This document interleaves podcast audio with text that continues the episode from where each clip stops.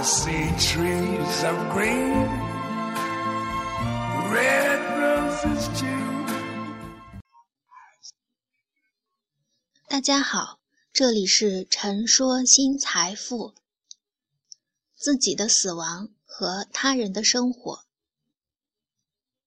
国人看文艺作品，比如电影，比如小说，很难看出什么像西方的电影所传达的价值观念。你的能力越大，你的责任就越大。而这样的科幻现实结合的电影，能够让从六岁到八十六岁的观众都可以看得下去，甚至让观众对里面所传达的信念都颇为认可。我们中国到目前为止，改革开放快有三十年了，建国有六十多年，我们很难会发现超过五十岁的人会和青年们坐在一起去看从好莱坞引进的科幻大片。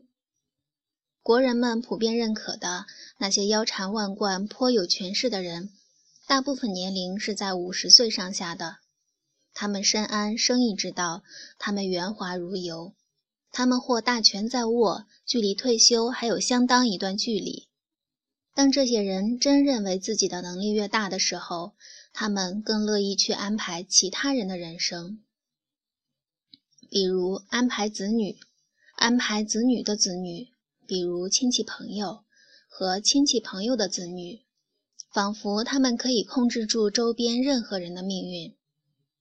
当你较真细究这些人对自己安排了什么的时候，好像这些人对自己的安排只是关于死亡方面的身后事，比如大概什么方式离开人间，财产大概如何分配，甚至仍会安排家里剩余的人，你们要听我的安排，这样那样继续这被猪拱过好几遍的余生。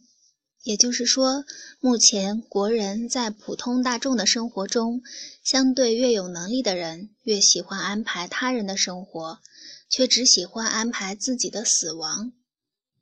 是不是安排他人的人生道路和生活更能体现自己的意志和权利呢？或许吧。是不是对自己死亡的安排更能体现自己生存的意义呢？应该也是的。要不然，过去的帝王为墓葬看什么风水呢？还绞尽脑汁选陪葬品，权力的体现呗。当你面对着比你能力大却一而再、再而三要干预你、安排你的人，你如何看他呢？没有什么好惧怕的，也没有什么可愤怒的。你只不过是面对着一个打着关怀和无私名义的。极度自私和恐惧丢失权利的人，这些人以为他所理解的世界便是真的世界，以为自己看到的也是他人所面对的世界。文章来自微信布衣春秋，感谢倾听，下次再会。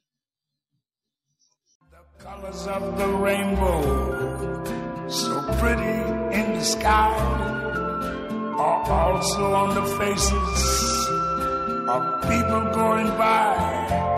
I see friends shaking hands, saying, How